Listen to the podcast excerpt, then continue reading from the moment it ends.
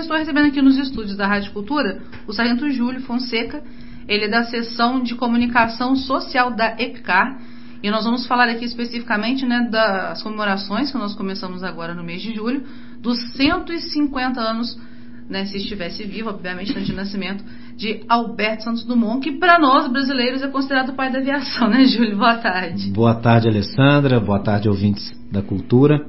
Uma honra, né, poder estar aqui pela primeira vez falando com vocês. Primeira aqui. de muitas, por favor. Se Deus quiser, estamos, estaremos sempre à disposição. E já antecipar, em nome do Brigadeiro Daniel, comandante da EPICAR, agradecer a oportunidade de estar aqui falando um pouquinho da EPICAR, falando um pouquinho das nessas nossas comemorações e, obviamente, também falar do trabalho da Força Aérea Brasileira, né? Para quem tiver a oportunidade, a gente poder estar apresentando um pouquinho sobre isso. Então, muito obrigado mesmo por estar aqui. Ah, eu que agradeço, com certeza.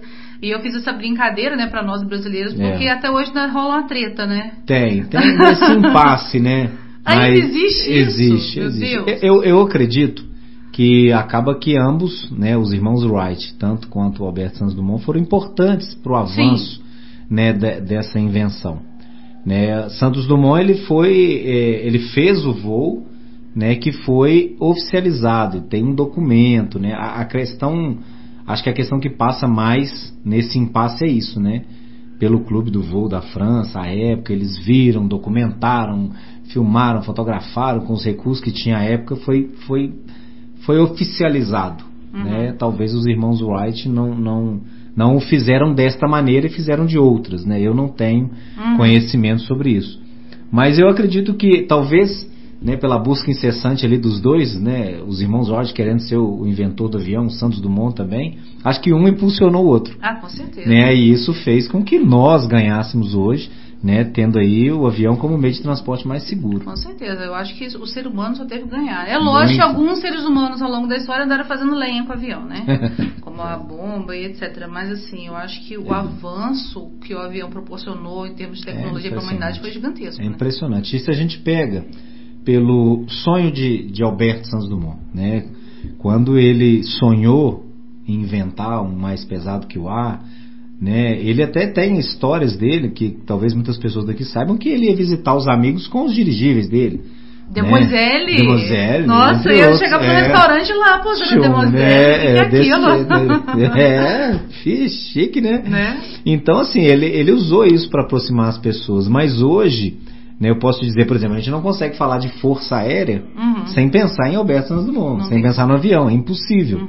Né? Então, por isso que Santos Dumont é o patrono da aeronáutica brasileira. E quando eu digo aeronáutica, não é a aeronáutica Força Aérea Brasileira, comando da aeronáutica, é toda a aeronáutica, todos os aviões, tudo que envolve a aviação. Mesmo que no Brasil, parte civil, militar, particular, pública, seja ela qual for. O Santos Dumont é o patrono. E para nós da Força Aérea Brasileira, ele ocupa o posto máximo dentro da hierarquia militar, que é o oficial general de cinco estrelas, que é o marechal do ar. Então, como eu estava dizendo, Santos Dumont ele pensou em aproximar as pessoas. E hoje ele consegue isso muito mais. Né? Eu posso te dar um exemplo de uma das atribuições da Força Aérea Brasileira, que é o transporte de órgãos. Né? Obviamente que isso avançou, a tecnologia, uhum. os aviões hoje são muito rápidos. Então você tem hoje no Brasil vários esquadrões que nesse exato momento estão a postos, né? E tem os receptores, tem os doadores que estão espalhados em diversas partes do Brasil. Então você pode pegar, por exemplo, um órgão no Nordeste e levar para o Norte, para o Sul, né, e salvar vidas. Antigamente só era possível se tivesse uma proximidade, né? Tinha que estar bem próximo por causa do tempo do transplante, uhum. né? A, a, o horário, né, tem um prazo do recolhimento do órgão até que ele seja implantado no receptor. Então o avião proporciona isso, né? E essa missão nossa, eu tô para te dizer que ela é praticamente diária. Então quantas vidas já foram salvas por meio do deslocamento desse órgão num avião. Sim, então o sonho de Santos Dumont de aproximar, ele, ele evoluiu, né? E hoje ele salva vidas também. E por isso a gente tem que realmente celebrar. Né? É, um, é um Sesc centenário, é uma palavra bonita, né? É. 150 anos.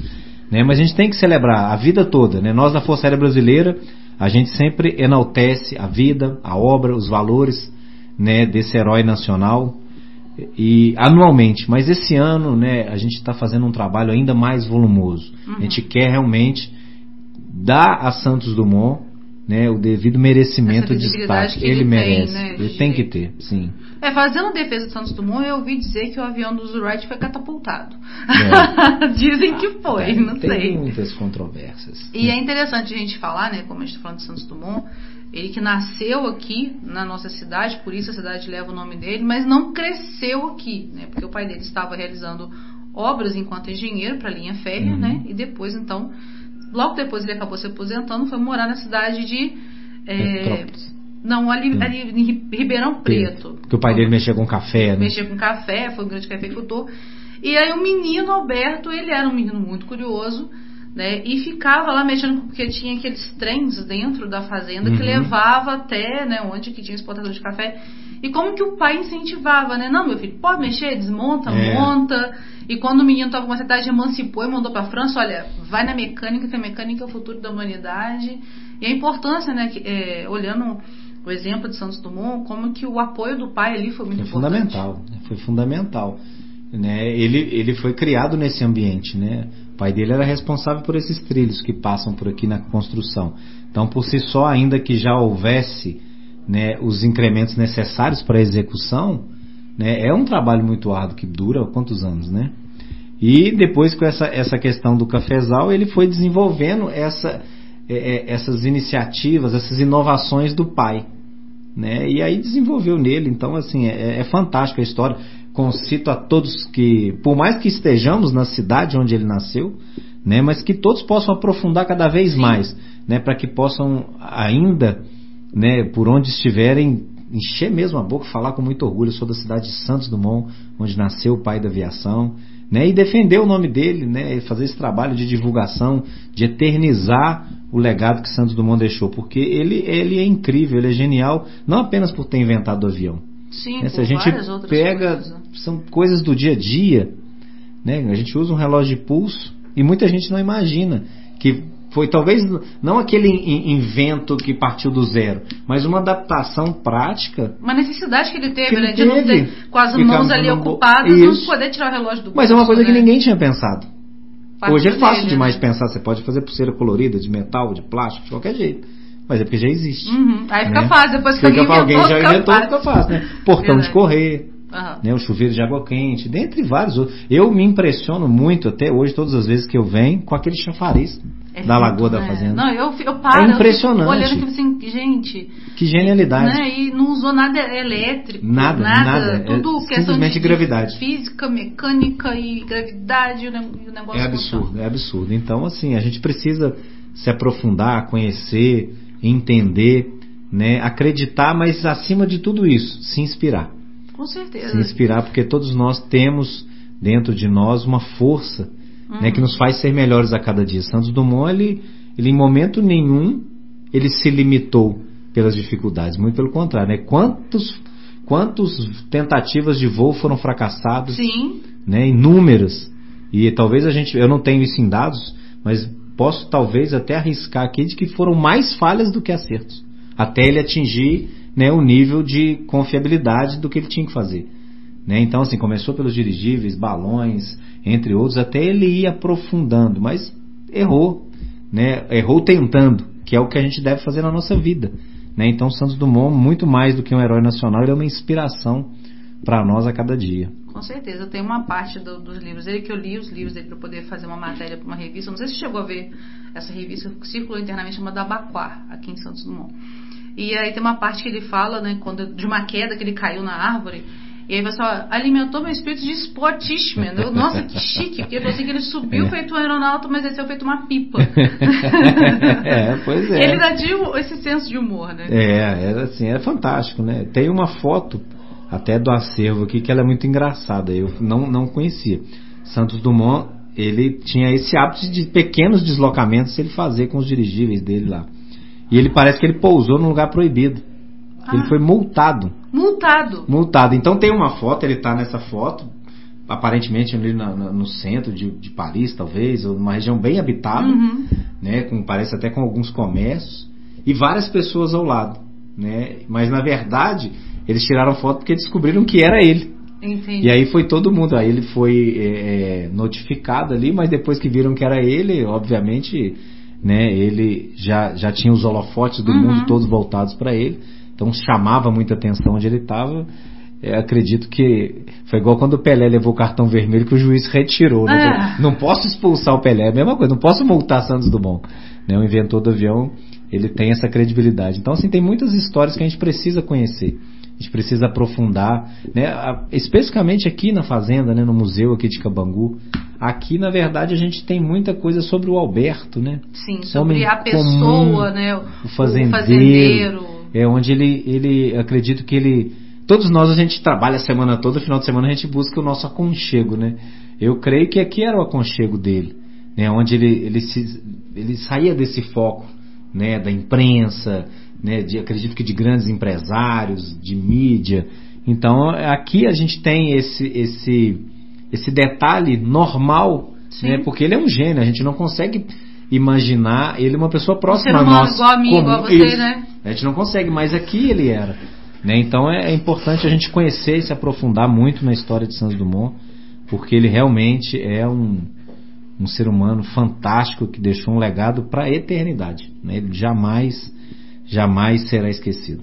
Ah, com certeza. Aqui em São por exemplo, né, tem relatos de que ele gostava muito de vir ao bar que tem ali próximo à Praça Central, batia papo, jogava conversa fora. Olha. Ele foi um dos pioneiros trazendo gado holandês aqui para a região, né, Uhum. na criação de gado holandês. E assim, ele enquanto pessoa, igual quando ele estava lá nos balões, nos dirigíveis e tal, os prêmios, as premiações, que haviam premiações que ele ganhava, ele dividia o dinheiro entre o pessoal que Exatamente. ajudava ele. Ele não fazia pelo dinheiro em si, ele Não, fazia pelo progresso, porque era uma coisa que estava nele, né? Prova disso é que ele nunca fez questão de patente dos seus inventos. Né? A, a própria fazenda Cabangu aqui, ele a doou de volta para o governo. Né? Então, assim, a gente não. Eu confesso para você que n- não é por, por desconhecimento, é- acredito que é por não existir. Né? Raras vezes a gente vê, ou eu, eu nunca vi, eu, Uhum. Júlio, nunca vi relatos de algum comportamento inadequado de Santos Dumont com relação à tratativa com pessoas, com vaidade, né, com ego, com ganância. Muito pelo contrário. Sempre se vê a postura de um homem totalmente desprendido, né, com muitos valores, com uma vida ilibada, né, com obras que ficarão para a eternidade, mas com um traço de humildade assim e de desprendimento tão grande, aquela aquela sensação de cumprir o dever em prol, em prol do próximo. Né? É o sentimento que eu tenho dele, é exatamente isso, dele usar a sua inteligência, a sua capacidade em prol da humanidade. É o que eu resumiria. Com certeza. E às vezes quem tá ouvindo a gente fala assim, ah, mas né, sei lá, o que, que de bom isso trouxe pra mim? Eu nunca andei de avião, tenho, sei lá, 60 anos de idade, mas nunca andei de avião. Mas pare e pensa, né? Hoje, sei lá, as compras internacionais que você faz que vêm transportadas por avião, ou mais, eu vou mais longe. Quando eu fazia faculdade, eu fui fazer um trabalho, né, sobre internet, tava, né, naquele boom e tal. Se não tivesse avião, não tinha como lançar os satélites no ar, não tinha internet. né, o mínimo, né? Hoje a Rádio Cultura, por exemplo, ela chega a outros países através do nosso site. A pessoa vai lá, acessa o nosso site e ouve onde inteiro. estiver. Né? E tudo é evolução, né? Uhum. Tudo é evolução. Pra, porque a, a estrutura do 14 bis é a estrutura básica da aviação. A partir dali, né, houve um avanço e de certa forma até muito repentino, né, foi muito rápido, né, essa, essa questão do- dos aviões, porque aí depois as pessoas, né, empresários tiveram dinheiro, indústria, começaram a fabricar, né, a gente pode tirar, por exemplo, a Embraer, que é uma das maiores do mundo, né, hoje o maior avião multimissão da Força Aérea Brasileira, que é um novo KC-390, é um gigante, um avião enorme, é feito no Brasil, totalmente brasileiro.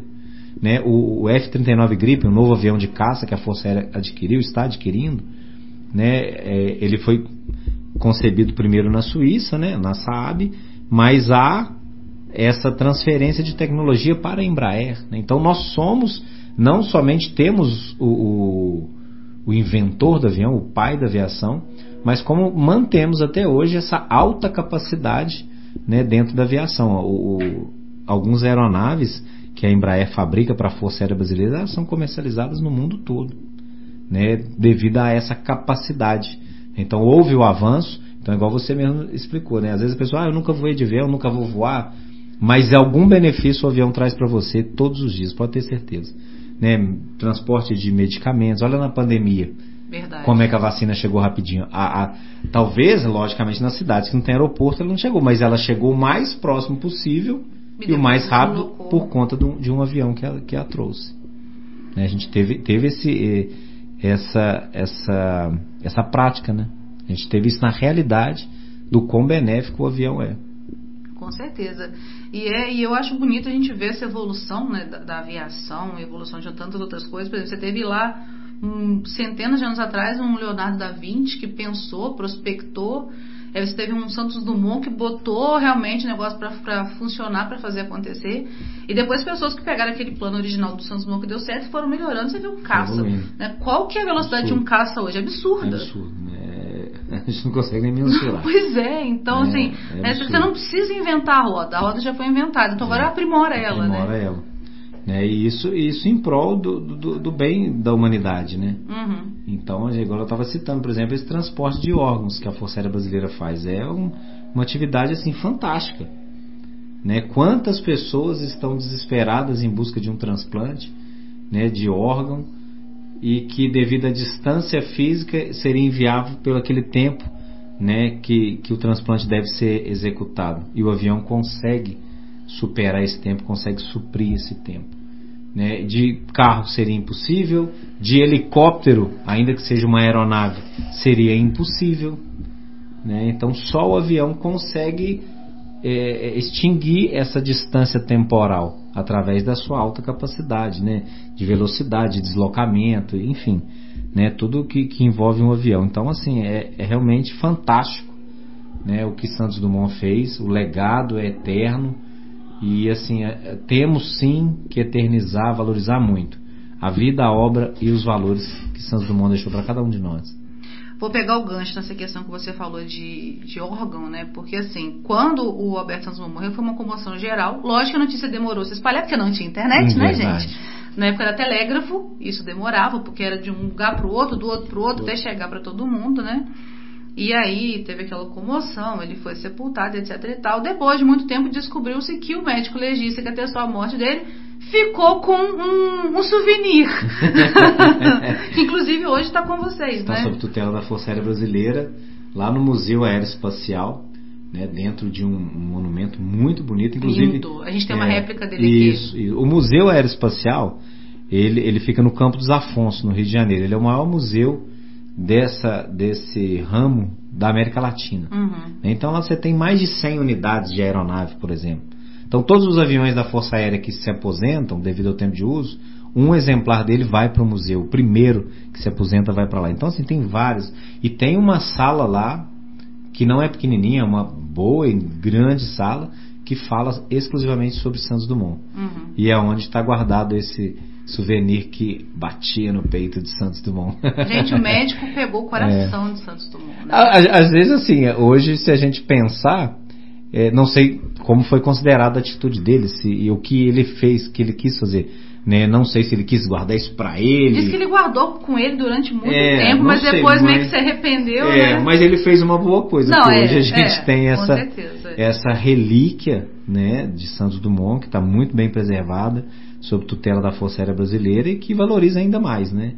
Por a gente destacar isso é sinal da representatividade, né, do que Santos Dumont tem na humanidade. Então, e, e concita aqueles que puderem visitar o Museu Aeroespacial no Rio de Janeiro, além da sala de Santos Dumont, vão ter sim, um, são muitos hangares, é enorme o museu, é enorme, né? E conta toda a história da aviação, conta a história da, da aviação militar, e aí você vai vendo isso e vai vendo as aeronaves que participaram de toda essa evolução. Uhum. Então tem aeronaves lá que, que assim, são primórdios, né? Tem uma réplica do 14 bis muito bonita, praticamente perfeita. Né? O próprio Demoselle tem lá. Então, assim, é, é, é ver a evolução. Né? Então é uma oportunidade ímpar, quem puder pode visitar o Museu Aeroespacial. Inclusive eles têm rede social também, só uhum. buscar aí, Museu Aeroespacial no Instagram. Eles promovem muitos eventos abertos ao público, então é realmente um lugar encantador. Imagino, eu ainda vou lá. Ainda não, eu fui na Encantada. E no dia uhum. que eu fui uhum. na Encantada, as minhas filhas ficaram decepcionadas. Assim, mas é só isso. Eu falei, vocês estão acostumadas com o museu de Cabongo, é, daquele tamanho, né? Correr, né? E aí, de repente, se decepcionaram com Encantada. Eu fiquei, né, assim, maravilhado, porque eu conhecia muito de, de ouvir falar de livros, de fotos, de uma réplica que tem no próprio museu de Cabongu. Uhum. Né? E assim, a engenhosidade do cara eu fui lá é uma vez só, mas já faz bastante tempo, uma excursão escolar, e realmente, assim, a, a época eu não tinha, talvez, essa esse aprofundamento uhum. né, sobre a genialidade. A gente sempre, é, é, quando se fala de Santos Dumont, é, sempre vem o avião, o avião, uhum. o avião, o avião. Né? E aí a gente, quando a gente consegue ter mais maturidade e perceber nos detalhes, como por exemplo a Encantada, né, a gente vai vendo, é, a gente fica até sem palavra para descrever a, o quanto ele era muito à frente da época dele. Né? Então a gente vê ele o tinha cabeça nas nuvens. Não, não tem, não tem explicação, né? Não tem explicação. O que ele pensava, né? Coisas que hoje para nós são corriqueiras, né? O portão de correr. Hoje o portão de correr você bota um controle, você aperta um botão, ele abre, né? Mas é, hoje é muito fácil de pensar nisso, abrir para cima, para baixo, para o lado, tudo bem. Mas ele não existia, né? Então assim, quando ele quis guardar um dirigível, um balão, ah, eu vou fazer um telhado, mas como que eu vou fechar? né? Porque o negócio é grande, Enorme. os botões seriam imensos, né? Pesados, para você poder ficar deslocando. Entendeu? E aí surgiu. Então, assim, aí vai, vai vendo um detalhe da casa, né? Lá da Encantada, por exemplo, você vê a, a o quanto ele aproveita o espaço, né? E, e aproveita com coisas que serão úteis, né? Não, e disse Práticas. que ali foi uma aposta que ele fez com os amigos de que ele faria uma casa habitável naquele espaço. e falava com ele, não, é. você não vai conseguir, ele, eu vou fazer. E ele fez. Né? Ainda tem aquele, aquele tem visual. Um mirantezinho, um mirantezinho em cima, né? É, Santos Dumont é, é, é, assim, a gente fica buscando palavra, Sim. adjetivo, né? Mas é, acaba se tornando repetitivo e falta às vezes, porque realmente é é fantástico e privilégio, né, de vocês sandumonenses, né, daqueles que o são, e de ostentar mesmo, de, uhum. de, de, dizer que nasceram isso. Isso isso traz credibilidade. A gente acha que não, mas já é uma é uma, uma característica individual que só tem quem nasce aqui. Sim, eu né? costumo dizer que o que falta hoje em dia é um pouco de talvez é políticas públicas ou iniciativa, não sei se privada ou pública, porque você tem, por exemplo, a cidade, município de Tiradentes. Né? Não menosprezando Tiradentes, foi uma figura ímpar também.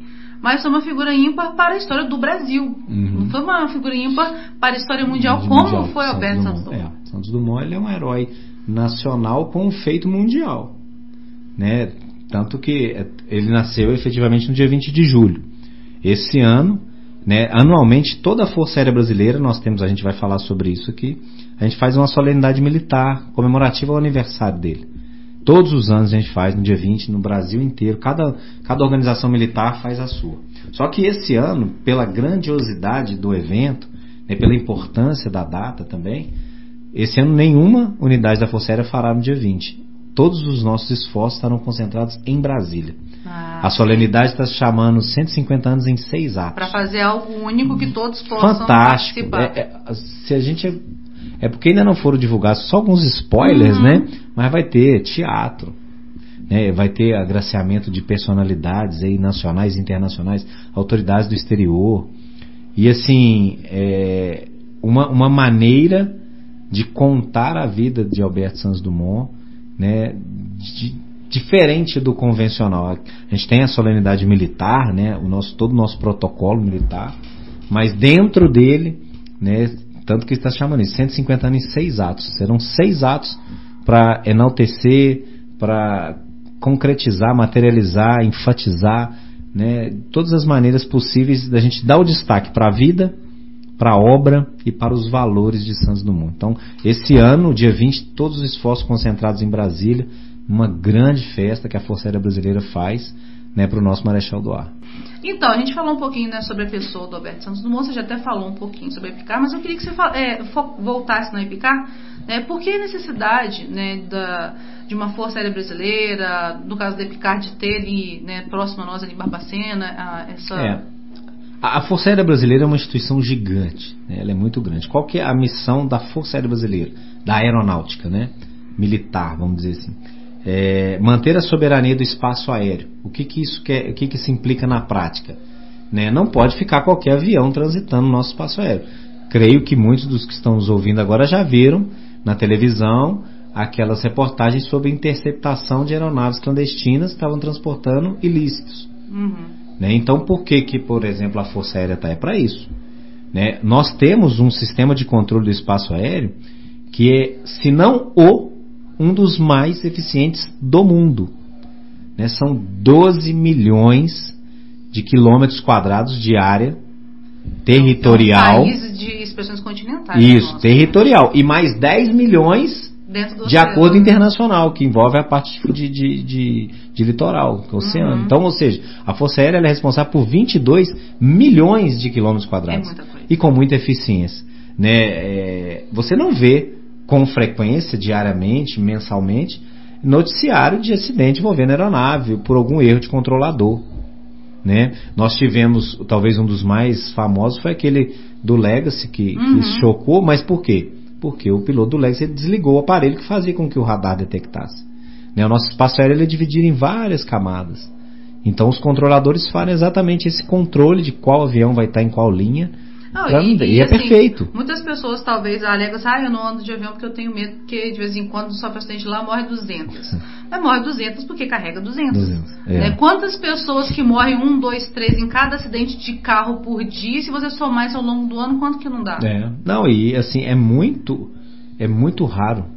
Um é acidente. muito seguro, né? É muito seguro, é muito seguro. Justamente por conta dessa responsabilidade que se há com o espaço aéreo. Né? Então, além das a gente chama de torres, né, num, num nome popular, que tem em cada aeroporto, que é onde fica o controlador, que ele faz toda essa conversa com os pilotos, em todo o Brasil, em vários pontos, em cidades que às vezes nem aeroporto não tem, nós temos equipamentos que fazem com que toda a área desses 22 milhões de quilômetros quadrados esteja coberta. Né? Então, assim, vamos imaginar. eu posso te citar, talvez, não sei se todo mundo conhece, Ressaquinha. Sim. Essa aqui não tem aeroporto. E lá nós temos equipamentos nossos, né, que ficam ali sobre responsabilidade do destacamento de controle do espaço aéreo de Barbacena, que eles dão essa manutenção. E aí você vai interligando esses pontos. Então, se sai um avião, por exemplo, de Curitiba, ele vai subir para o Nordeste. Num primeiro momento ele fica vinculado aos controladores dali, da região sul. Depois para cima, chega num ponto, o controlador já passa o contato dele para um outro controlador. Que está mais próximo da região mais próximo de onde ele está passando. Exatamente. Né? Então, quando está passando aqui em Barbacena, alguém está controlando, alguém está conversando com ele, alguém sabe qual é a altura que esse avião está, qual a velocidade. Isso é tudo muito. Porque o avião não é igual o carro. Igual, né? Você vai pegar sua família e falar assim: ah, hoje eu vou em Belo Horizonte. Você entra no carro e vai. Você não precisa avisar a polícia, você não precisa comunicar ninguém que você vai usar a estrada. Você está vendo ali, né? É, quem vem, quem vai. O avião não. O avião, para ele decolar, ele tem que comunicar de onde ele sai, para onde ele vai, que horas, qual a previsão de chegada. E ele tem não pode. Tem que ter autorização e ele não pode mudar o caminho. Né? Não é assim, ah, eu vou de. igual o Santos Dumont fazia, né, na época, vou visitar meu amigo. Mas naquela época, obviamente, não se tinha é nem só tinha ele. Só tinha ele também, né? o céu era dele, né? Mas assim, ah, eu vou em Barbacena. Aí pega, decola daqui de Santos Dumont. Ah, não, chega em Barbacena, não, quero não, quero para Lafayette. Não, vou aproveitar que eu já tô aqui e vou em Belo Horizonte. Não, com avião você não pode fazer isso. E a gente né? percebe que outros é, acidentes menores, né, igual é, nos últimos anos tem acontecido com artistas, né, a Marília Mendonça, foi uma questão do avião lá com a torre de energia, dos Mamonas Assassinas, é. com a Serra da Cantareira, são coisas pontuais, e geralmente assim, né, ou é uma falha do avião, ou é uma falha de manutenção, é. ou é uma falha um humana. Erro, é. Todo, todo, todo acidente aéreo é investigado, todo, né, ainda que ele não tenha vítima fatal. Né? Por quê? Para que o objetivo né, dos órgãos de prevenção de acidente aeronáutico é identificar o que aconteceu e nunca é uma causa só. Nunca. Né? Existem causas naturais, causas mecânicas, causas humanas. Então, assim, pode ser um conjunto de falhas que gera aquilo, né? Falta de comunicação, falta de sinalização, é, falta de, de, de, equipamento, falta de manutenção. Então são várias. E aí, feito esses estudos, terminado o relatório, isso é passado. Então, mudança. Então, se, por exemplo, vou dar um exemplo aqui, se foi identificado que determinada peça do avião provoca o acidente. Essa peça automaticamente ela vai ser retirada de todos os outros que usam ela. Né? Então é um trabalho muito sério.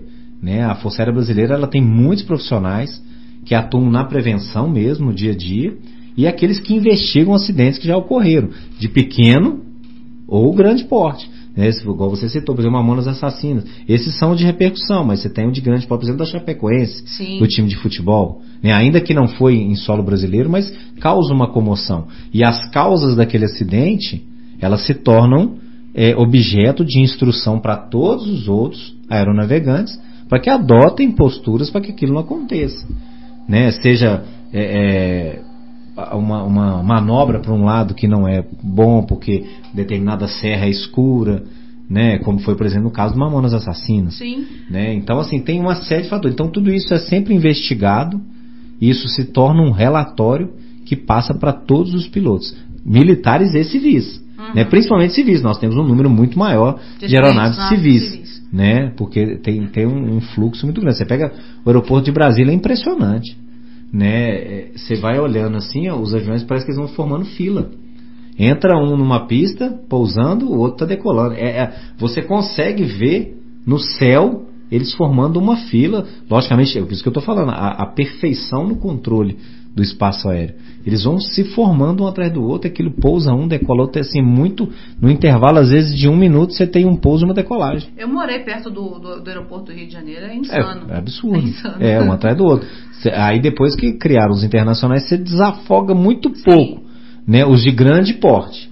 Mas você pega o Santos Dumont, né, lá no Rio, e o, o, o de Guarulhos, em São Paulo, é, é coisa É o assim, tempo todo. é, é surreal. E É é, surreal. e é- é inteligente da evolução humana você aprender com o erro, né? Por exemplo, o Alberto Santos Dumont fez muito isso. Ele Uhum. fazia um protótipo, ele ia, dava ruim, ele caía. Opa, não, isso aqui foi por causa disso, né? Por exemplo, né? Não dentro da aviação, mas um exemplo assim que a gente pode citar. Eu me lembro que no, no dia da morte do Ayrton Senna, que morreu no Uhum. domingo, no dia do GP, dois dias antes, na sexta-feira, morreu um outro piloto. Morreu. Na mesma curva, eu só me falho agora Tamborello. o nome dele, na Tamborello. É, o, o nome do piloto eu não lembro. não é. Na, no sábado, Sábado, um o- acidente com o O Rubinho. Rubinho Barrichello. Que inclusive eu lembro do Senna dando uma entrevista falando sobre o Uhum. estado de saúde do Rubinho. E no domingo com o Senna, que aí É. parou tudo, porque era o maior nome da, da Fórmula 1 e tal. E como que eles reverteram isso, depois disso você vê que já não melhorou assim, É. 90%, né? Ah, mudou acho que tudo, morte né? acho que nem teve mais depois daquilo. Des- desconheço, porque até nós brasileiros, infelizmente, Acidente nós, pode ser que a gente pode É, acompanhar. parou de acompanhar, né? Eu ainda acompanhei um tempo com o Rubinho, que eu, eu confesso que eu gostava. Mas a gente viu a estrutura da Fórmula 1 como, um todo, que ela muda, mudou. Né? Então, assim, você tem que usar. Aconteceu o acidente? Aconteceu. Tem como voltar atrás? Não tem. Não mas tem. tá. Por que, que aconteceu? O que, que a gente pode fazer para melhorar para É. que isso não aconteça mais? Exatamente. né? E essa questão do espaço aéreo também que você está falando, hoje em dia com a tecnologia ainda tem uma outra agravante. Né? A gente viu, por exemplo, o problema entre os Estados Unidos e a China, que além do- dos aviões que a gente está citando, o drone também vai É. no espaço aéreo agora, né? É. Acho que a Força Aérea Brasileira também tem que ficar Nós, pouco, né? nós temos aviões que a gente chama de não tripulados. Né? São aviões que são controlados remotamente, mas eu posso afirmar para vocês, o trabalho do sistema de vigilância, né? nós temos... E, e ele assim, o Brasil é tão grande que você, igual eu disse, são 22 milhões de quilômetros quadrados.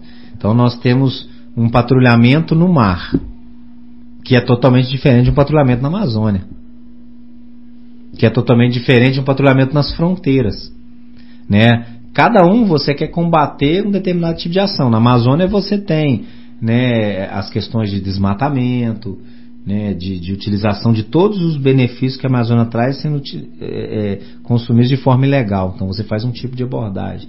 Nas fronteiras é a questão do tráfico de drogas, né? Então assim é, é muito amplo, mas a Força Aérea está preparada né, ela, ela está acompanhando né, as inovações tecnológicas e ela tem hoje a estrutura para poder fazer todo esse controle do espaço aéreo. Seja ele no sentido exclusivo da palavra real do controlar, para que não tenha problemas, que tudo flua, e no sentido também do defender. né? A Força Aérea também ela fica 24 horas por dia fazendo todo esse patrulhamento, fazendo toda a segurança do nosso espaço aéreo, né, por meio de várias unidades operacionais espalhadas por todo o Brasil. Então a gente mantém o controle, mantém a defesa e, obviamente, com isso a gente permite que o território nacional como um todo ele possa se integrar, né, que você possa é, fazer um- uma viagem com a sua família com tranquilidade e segurança. Né? Porque se você tem um colapso no sistema, ou se você tem um sistema inseguro, obviamente que ele não vai ser utilizado. Né? E a gente não vê isso no Brasil. Muito pelo contrário, a gente sempre tem referências positivas do trabalho de todos os envolvidos no controle do espaço aéreo. É muito legal. E a gente tem aqui em Barbacena, né, um braço aí da Força Aérea Brasileira, que é muito importante, que é muito. é onde as pessoas, né, é a escola que prepara essas pessoas que vão estar fazendo esse serviço. Né? Exatamente. Né? A Epicar, e, e, é muito é muito íntimo a Epicar com o Santos Dumont. Né? Quando o Santos Dumont doou a Fazenda Cabangu para o governo, né, depois ela ficou sob tutela e está até hoje da Força Aérea Brasileira, do governo, mas por meio da Força Aérea né, através da Epicar, por intermédio da Epicar, que é a unidade mais próxima. Santos Dumont tinha um sonho de voar. A Epicar, ela traz na sua essência, em seus alunos, o sonho de voar também. Então é muito íntimo, né? É, é, é muito próximo. É quase poético isso. É, né? é dá para fazer uma, uma boa ligação e uma boa poesia. Mas o que que acontece? A Epicar, às vezes as pessoas ouvem falar, por, por questões de nós termos nosso pessoal aqui, né, trabalhando em conjunto com a prefeitura e com a fundação, né, na manutenção aqui da fazenda, né, ou ver às vezes uma viatura ou outra, ou é porque é próximo, ver falar, mas o que, que é a EPICAR em si? A EPICAR é uma escola militar de ensino médio. O que, que isso quer dizer? Para a gente tentar popularizar, para todo mundo entender bem, é uma escola de segundo grau de ensino médio comum, como as, as que a gente tem aqui, por exemplo, em Santos Dumont. Hum. Né, os meninos lá estudam português, matemática, língua inglesa, né, química, física, é, é, a, é a base curricular do MEC. Uhum. Então, o que um aluno de ensino médio de qualquer escola estuda, lá na EPICAR também se estuda. Só que qual que é a diferença? Lá ele é um militar. Né? Então ele tem todos os benefícios regidos pela lei, né? inclusive a remuneração. Ele já é um militar. Já é um militar né? Ele já é um militar, ele usa farda, ele mora no quartel. O, o, os três anos de EPICAR que o aluno faz é em regime de internato. internato. Né? Lógico, nos finais de semana, Se que ele não tiver compromisso. Dumont, por exemplo, for para lá. Ele vai ficar lá durante a semana. Nos finais de semana, semana que não tiver compromisso, né? não tiver aula, não tiver nenhum evento, não tiver escalado para nada, ele pode vir para casa, normal. Uhum. Né? Mas durante a semana, de segunda a sexta, ele permanece, ele dorme lá. Faz parte da formação da doutrina. Uhum. Né? Isso já é bem explícito no, no edital. E aí esse aluno ele, ele estuda o ensino médio lá, mora lá, mas também tem remuneração, tem todo o suporte médico, odontológico, de alimentação, né, apoio psicopedagógico. Então assim, é, é, é o famoso casa, comida e roupa lavada hum. e mais o salário, né? Só que junto com o ensino médio, o aluno também faz o curso preparatório de cadetes do ar.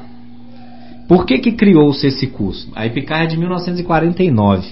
Logo após o término da Segunda Guerra Mundial, foi percebido um, um déficit intelectual nos cadetes. Né? Já existia a escola de aviação no Campo dos Afonso, né? mas assim, realmente eh, a educação não era igual a gente tem hoje, né? com escolas particulares. Você tinha um, um era quase que não era um monopólio de questão pública, mas assim, eram poucas as escolas. E o acesso às escolas não era. É, era só mais quem na... tinha dinheiro para pagar Isso, exatamente. O público era né? e, e os, os, filhos geralmente acompanhavam a profissão dos pais, que eram muito voltados à parte da agropecuária, agricultura, lavoura, né? Ou vamos dizer assim no aspecto geral, serviços de mão de obra, né? Seja carpinteiro, sapateiro. serralheiro, sapateiro, pedreiro. Então assim, era passado de pai para filho. Né? O acesso ao estudo, além de ser difícil, ele não tinha esse valor. O pai não, não fazia muita questão de levar o filho para a escola. Ele seguindo a profissão do pai estava tudo certo. Até porque o pai queria deixar aquilo para ver depois, né? Você gostava da ideia. Exatamente, exatamente. Então, os, os cadetes que chegavam para aprender a pilotar tinham dificuldade de acompanhar o ensino que era praticado. Né? Então, o que, que as lideranças, a aeronáutica foi criada em 1941. Né? Aí logo veio a Segunda Guerra Mundial, nós participamos com, com a, junto com a Força Expedicionária Brasileira, o primeiro grupo de aviação de caça, né, que a gente chama de Sentapua. E aí se percebeu isso, olha, a gente tem que se preparar, porque a gente viu o nível dos outros países. Né? A gente precisa ter uma força aérea, a gente precisa ter né, forças armadas né? Isso aconteceu com o Exército, com a Marinha, com toda certeza. Mas a gente precisa evoluir. É, e foram duas guerras, uma atrás da outra. Né? É, né? Vai que né, logo se depois. Se vier uma terceira, a gente não está preparado, então a gente precisa evoluir. Como que a gente vai fazer com esses, com esses cadetes? Eles estão chegando aqui e não estão conseguindo acompanhar. Então vamos fazer o seguinte: vamos criar uma escola onde a gente prepara o cadete. Por isso o nome é Curso Preparatório de Cadetes do Ar. Uhum. Que inclusive, quando a EPICAR foi fundada, ela só iniciou suas atividades apenas como um curso, ela não era uma escola. Entendi. Era só o curso. Né? Então esse curso teve a primeira turma em 1949. A, a primeira turma foi fundamental porque eles exigiram tanto do curso que eles viram e falaram assim, olha, isso aqui está insuficiente, esses meninos estão exigindo muito, a gente precisa ampliar. Uhum. E aí quando você transforma o curso em uma escola, você melhora toda a sua parte administrativa, sua parte de infraestrutura, pedagógica, aí é outro nível, né? Aí foi onde a Epicar cresceu, né? Ela tem 73 anos, né? Não, 74, desculpa, né? Com esse trabalho todo, e aí, partindo desse princípio, foi criado, que é onde existe a Epicar, para preparar né, o futuro cadete devido a essa, essa incapacidade da época né, dos cadetes acompanhar. E hoje a gente continua com essa missão. Né? Obviamente, nós temos alunos muito preparados. O, o, concurso da EPICAR, a gente usa o termo processo seletivo, né, mas é, é, o concurso habitualmente. Ele é um dos mais concorridos do país. Uhum. As provas vão ser domingo agora. Creio que alguma mãe aqui já está nervosa porque o filho ou a filha vai fazer. É, eu perdi alguns né? crismandos domingo agora que vem, porque eles estão indo Vão fazer lá. a prova é. da EPICAR, né? Então, assim, você vê, hoje, esse ano são 140 vagas, ampla concorrência. Uhum. Né? Ou Nós- seja, está disponível para qualquer um que Pra quiser qualquer um. entrar, lógico Ah, tem mas- que ser o processo seletivo, porque Isso, né, não, é, não, dá tem vaga para marcar todo, mundo, é. isso. Mas assim, às vezes a pessoa fala, ah, mas eu não tenho dinheiro para inscrição. Os programas do governo federal são contemplados, você tem isenção de matrícula. Você precisa estar enquadrado dentro do que é previsto em lei. Né? Então, assim, é uma ótima oportunidade. Né? Na EPICAR, a gente forma o futuro cadete, que vai ser o futuro líder da Força Aérea, que vai ser o futuro piloto, que vai ser o futuro oficial. Né? Então começa aqui, por isso que a EPICAR é conhecida como nascente do poder aéreo. E além do, desse curso, que é a nossa missão principal, né, a gente ministra outros cursos de, de por exemplo, o jovem que se alista, né, quando completa 18 anos. Então o serviço militar obrigatório ele é cumprido na EPICAR. Nós temos outros processos seletivos para sargento temporário, oficial temporário, né, e todas as outras é, é, formações que a Força Aérea designa para EPICAR executar. Nossa missão principal é essa. Então, assim, espero ter resumido aqui para o pessoal entender. É uma ótima oportunidade. Ah, qual que é a idade? É a maior pergunta. Sim. A idade para entrar na EPICAR como aluno. A lei ela descreve de uma maneira complexa. Eu vou, eu vou ser prático para todo mundo entender, quem estiver nos ouvindo. Por exemplo, o aluno, o jovem, né, ou a jovem que está participando da prova este ano, em 2023, ele pode ter 13 anos, por exemplo. Ele tem que ter 13 anos este ano e tem que estar no nono ano. Por quê? Né, outra pergunta frequente. Ah, eu já concluí o primeiro ano do ensino médio. Se eu passar, eu vou para o segundo? Não. Volta. Tem que voltar primeiro porque o, o ensino médio são três anos. Por mais que ele já tenha completado um, mas o curso preparatório, que é ministrado junto com o ensino Também médio, também tem anos. duração de três anos e eles caminham juntos. Não, e eu acho Tá. que assim, ele vai voltar um ano, mas ele não, não tem que considerar isso como uma perca, pelo Hum, contrário. Ele vai rever conteúdos e talvez até de uma forma mais Hum, ampla. Mais ampla, a qualidade, o nível dos nossos professores, mestrado, doutorado, dedicação exclusiva. Nós temos três laboratórios, né, tem o laboratório de línguas. Então, assim, inclusive eu vou já deixar aqui. Deixa eu só responder da idade, senão eu vou me perder. então vamos lá na idade, para vocês entenderem. Quem fizer a prova esse ano, no ano, quem for aprovado, no ano que vem, ele tem que completar 14, obrigatoriamente, e não pode completar 19. Então isso quer dizer o quê? Que entre 13 e 17. Por que o 18 não? Quem tem 18, quem faz 18 no ano da prova, ele vai completar 19 no ano seguinte. Uhum. E aí não pode. É porque a lei, ela fala, completar 14 e não completar 19 até o dia 31 de dezembro do ano natal fica complexo de entendimento. Aham. Então, para entender, se eu estou fazendo a prova esse ano, eu tenho que completar 14 no ano seguinte e não posso fazer 19. Aham. Então, o, o período ali seria de 13 a 17 anos. Sim. É o porque se eu fizer 18 ano que vem não tem problema, eu posso. Tá? E falando de EPICAR, então assim, essa é uma- a principal pergunta é a idade, Uhum. a questão da, da, da, da série que está cursando, pode fazer a prova estando cursando o nono. Né? Ah, meu filho está no, oitava, no oitavo ano, ele pode fazer a prova? Pode. Como treineiro. É, até porque quando ele Caso se ele se for aprovado, ele não, pode vai ser matriculado. Isso, ele tem que ter o nono para também. Mas Uhum. quer fazer como treineiro? Pode fazer. O sistema deve alegar, falar, olha, não tem idade, não tem escolaridade, mas pode confirmar, é uma oportunidade para fazer. Né? Agora, eu, eu ia falar para vocês em questão da, da Epicar, a gente vai. Lá é aberto para visitação. Né? Às vezes as pessoas vêem uma dificuldade por ser um ambiente militar. Uhum. Né? Nós somos, ainda que militares, né, uma classe especial dentro de toda a esfera do executivo é, nacional. Né? Nós somos uma instituição pública. Né? Obviamente que há setores que são restritos para visitação, óbvio. Como qualquer repartição pública. Claro. Né? Não é porque você vai no hospital que você vai entrar em qualquer lugar do hospital porque ele é público. Uhum. Na Câmara, na Prefeitura, não é bem assim. Existem os pontos em qual tem o um atendimento para o público externo. E a EPICAR, ela recebe visitas.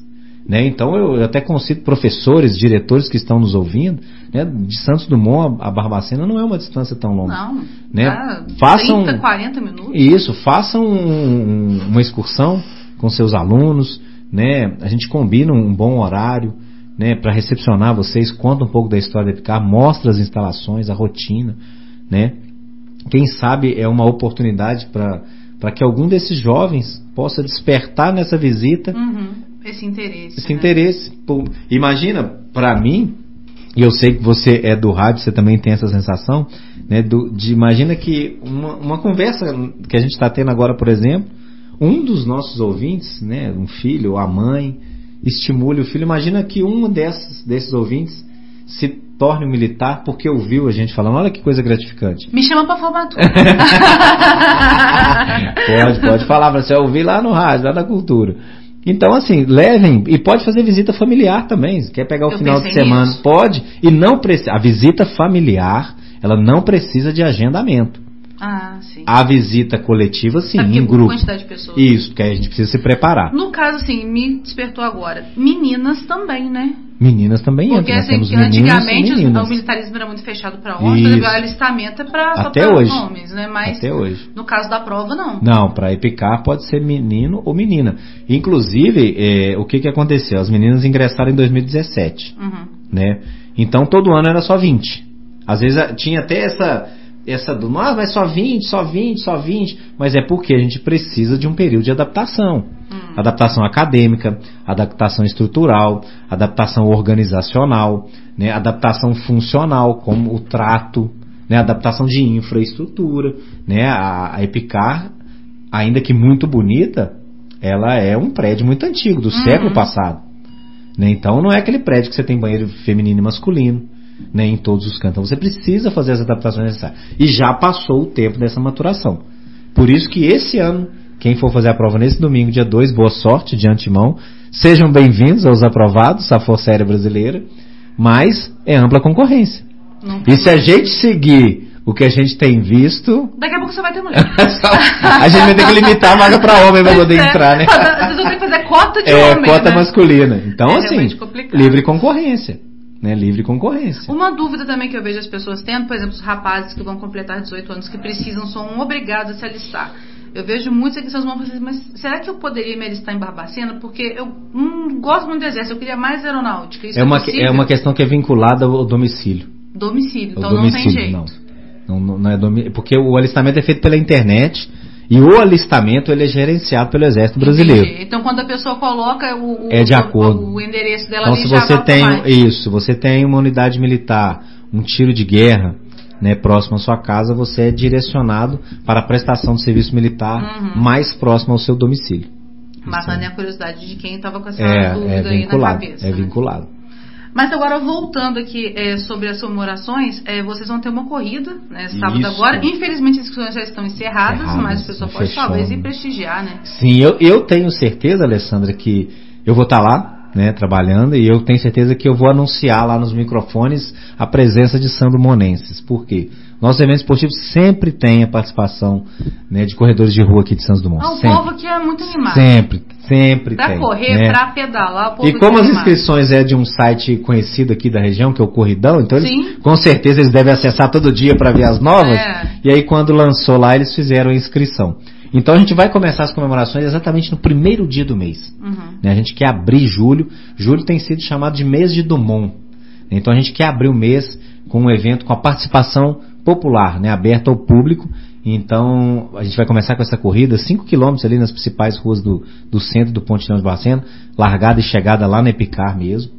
Né, a gente vai ter dois outdoors, assim, com homenagem a Santos Dumont, né, já vai ser colado esses dias, muito bonito. Né? E a gente começa então as nossas comemorações nesse mês. Como eu tinha dito no começo, toda a Força Aérea Brasileira vai fazer, mas nós da Picar, a gente tá com esse com esse ímpeto a mais por ter esse privilégio de estar do lado da casa onde ele nasceu, né? uhum. né? Então, ainda que o Brasil inteiro, inclusive o mundo, tenha, estejam falando de 150 anos de nascimento, a gente vai chegar aqui. Se a gente fala 50 anos de nascimento, só na palavra de comemoração a gente já está falando Cabangu é. de uma forma é, intrínseca. Você pensa assim, nasceu, nasceu ali. Nasceu onde? Né? Né? Olha o quanto Santos Dumont, a cidade né, e o museu tem sido lembrado. Então, é, é uma oportunidade também uhum. para visibilidade do museu, Sim. né, visibilidade da cidade, não só, por, obviamente, por meio de tudo que Santos Dumont representa, mas é uma, um momento onde os olhares estão voltados para cá. Né? Então a gente faz essa corrida na Epicar. Depois a gente fez também em Barbacena é, dois concursos com os alunos das escolas de Barbacena. Né? Esse foi exclusivo para Barbacena por questões de logística. Né? Uhum. Você vai entender um pouquinho para frente por que, que é só Barbacena. Primeiro um concurso de redação. Redação, poesia, poema, exclusivo para alunos do ensino médio. Uhum. E depois um outro concurso artístico. O que, que seria esse concurso artístico? O aluno do ensino médio e do ensino fundamental, então, ou seja, do quinto ao nono ano do fundamental, mais o ensino médio participar desse artístico. Eles poderiam participar com inscrição por meio de fotos autorais, né? Fotos uhum. autorais, obviamente. Desenhos, charges, pinturas, é, aquarelas, grafite. Amo isso, gente. É, então você vai gostar do que eu vou te contar. É, maquete, Aí o que, que acontece? Esses trabalhos das escolas de Barbacena, públicas e privadas, cada escola selecionou os seus melhores num quantitativo previsto pelo regulamento. Cada escola escolheu os seus melhores e encaminhou esses melhores para Epicar. Tem a comissão organizadora da Epicar de uma exposição. Então agora que você vai entender onde que vai juntar. Nós vamos fazer uma exposição que vai começar segunda-feira, agora dia 3. O nome dessa exposição é 150 anos 150 imagens. E por que 150 imagens? São número real. Uhum. Nós teremos 150 imagens em exposição. Mas o que, que é o mais legal? 75 dessas imagens são objetos de Santos Dumont. Objetos pessoais que, inclusive, né, muitos deles são aqui do, uhum. do acervo da Fundação. Aproveitar aqui e agradecer na pessoa do Sandro, né, o apoio. Obrigado, Sandro, toda a equipe da Fundação, da Prefeitura de Santos Dumont, né, que trabalha em parceria com a Epicar. Nosso muito obrigado. Então, 75 objetos de Santos Dumont estarão expostos. A gente está levando um pouquinho do museu para Barbacena. Né? Às vezes a gente, por mais que seja próximo, a gente entende também, às vezes, a, a dificuldade de mobilidade de algumas pessoas para poder vir. Né? Então a gente está levando um pedacinho do museu para lá. É oportunidade também de divulgar o museu por claro, meio do seu acervo. a pessoa vai querer ver o resto, vai o resto, aqui. Nossa, nossa, você tá vendo aqui só 75. É. Você tem noção do que tem lá. Uhum. E tem alguns que a gente não consegue retirar para levar a cama. Sim, não tem como. Né? Não tem como, né? Então, assim, o chuveiro. Né? Não então, tem aí... como desinstalar não. lá. E outra coisa, qual o risco? Quem vai saber mandar de novo? não tem jeito. Deixa lá. E também para as pessoas virem. Então, 75 dessas 150 são objetos de Santos Dumont. E as outras 75 são os trabalhos que os alunos da rede de, de ensino de vacina fizeram. E o que, que, é mais legal ainda? O visitante, ele que vai escolher os trabalhos vencedores do concurso. Vai ter um QR Code que vai ser divulgado, inclusive a gente vai divulgar também nas redes sociais né, para ele votar nos trabalhos que eles vão eleger como os melhores desse concurso. Né? E ainda, de quebra, está é, é, tá sendo preparado toda a ambientação lá no ginásio da Picard. Olha, quem puder vai. Não precisa de agendar. Tá? Nem, nem para essa exposição, nem a visita coletiva em grupo, não precisa de agendamento. Vai funcionar do dia 3 ao dia 14 de julho, de 9 da manhã ao meio-dia e de 2 da tarde às 5 tá? De 9 ao meio-dia e de 2 às 5, né? E assim, tá preparado todo o ambiente, inclusive com o Demoselle. A réplica do Demoselle tá lá. Então assim, a gente vai fazer um passeio, né, pela vida de Santos Dumont, pela obra de Santos Dumont e continuando por meio dos trabalhos dos alunos para a gente ver onde os valores deles estão chegando, que era o, o, objeto principal desse concurso, a vida, a obra e os valores de Santos Dumont. Então assim, é muito legal que concita assim com muito fervor, quem puder, Vá visitar essa exposição, é uma oportunidade única, né, nos próximos 150 anos, no 300, ah, até no 200 a gente já corre um risco, não sei, né? Acho que dá para estar tá lá, mas a gente não sabe. Mas já vai estar tá de bengalinha, né? Mas assim, aproveitem, participem, incentivem, né? É, é um trabalho conjunto da Epicar com a cidade de Santos Dumont, né? Visto que parte do acervo do museu vai estar tá lá com a gente já está inclusive, né? E assim, uma estrutura muito bacana, as, vão ficar penduradas assim, com iluminação, vai estar muito legal. Então, de 3 a 14 de julho, de 9 ao meio-dia e de 2 a 5, quem puder, visite a Epicar, tá? para que vocês possam é, aproveitar para conhecer a Epicar Sim. também, né? E conhecer um pouquinho mais de Santos Dumont e vinculando, né? E ainda vai participar do nosso concurso ajudando a gente a eleger os vencedores. Com certeza. E aí dentro dessa programação ainda no dia 12 tem a apresentação da banda, Apresentação né? da banda de música. Não posso deixar de falar. Tem músicos da nossa banda que muitos, são do Monenses, é, muitos. é, é, acho que eu não, eu não vou citar nome que eu posso ser injusto. É, é, Dois eu tenho certeza, é mas eu pode ser que eu esqueça. Um abraço para todos os músicos, até porque tem outros militares nossos que não são músicos e Graças residem aqui. Graças é um grande exportador de música. Isso, né? sim, eu já vi falar mesmo que aqui o talento, estava conversando com o rapaz aqui da, da recepção, ele é músico também, né? É. Então, assim, a Santos Dumont tem seus, seus traços musicais. E Santos Dumont também tinha seus gostos musicais. Sim, né? o cara, gente, ele vivia é...